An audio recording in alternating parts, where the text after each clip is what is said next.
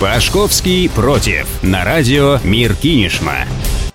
Здравствуйте, меня зовут Александр Пашковский. Извините, но в центре Кинешма парковочных мест почти нет. Еще, наверное, каких-то лет 20-30 тому назад поиск парковочного места для своего авто никого не занимал. Более того, это даже за проблему не считалось. Тогда намного сложнее было найти колбасу, нежели место под автомобиль. На просторах интернета и сейчас можно найти видеозапись из Иванова, записанную где-то в 80-х годах. На ней водитель ездит по практически пустым улицам областного центра. В кадры изредка попадаются попутные и встречные автомобили. Про парковки, я думаю, и говорить не стоит. С тех пор автомобили стали массовым явлением. Парковка из никого не волнующей темы превратилась в настоящую проблему. Сначала о ней никто не задумывался, потом она стала вопросом для обсуждения, а в дальнейшем, ну в общем вы сами знаете, что для Кинешмы сейчас это уже больная тема. В больших городах и вовсе доходит до того, что обладание парковочным местом воспринимается большим успехом, чем владение личной машиной. В поисках свободного места для парковки водители мегаполисов готовы на все. Например, в Шанхае водитель часто просит родителей или своих знакомых или членов семьи постеречь его парковочное место, пока он сам на работе.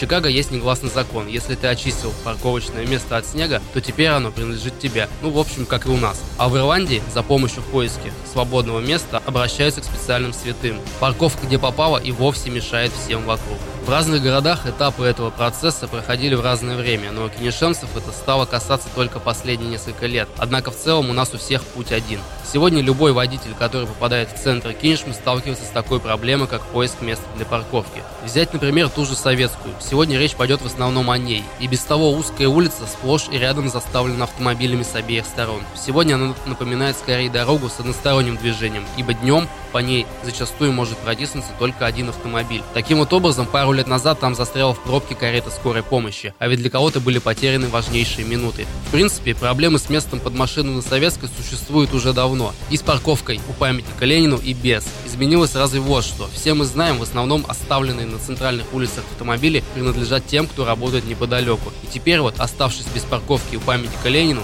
некоторые сотрудники администрации и немалое количество полицейских паркуют свои автомобили тоже тоже на улице Советской. Это можно наблюдать в любой будний день. Автомобили выстраиваются в ряд по бокам дороги на несколько десятков, а может быть даже и сотен метров и в сторону военкомата, и в сторону поликлиники. В дополнение хотелось бы отметить, что парковка за медколледжем, о которой было объявлено в 2018 году, практически всегда пустует. И если ей не хотят пользоваться жители, приехавшие по делам ненадолго, то уважаемые сотрудники правоохранительных органов и чиновники, которым не хватило места напротив администрации, ставьте, пожалуйста, свои машины туда хотя хотя бы вы. Ведь какие-нибудь 30-40 автомобилей значительно разгрузят и без того узкую улицу. Второй момент. Видовые площадки у памятника Ленину и на Соборной площади, которые отныне закрыты для парковки, это, конечно, хорошо. Но надо быть честными перед собой, парковка за медколледжем не решит всех проблем. Так что в будущем будем надеяться, улицы и парковки в центре Кинешмы еще больше расширятся. Тем более программа по формированию комфортной городской среды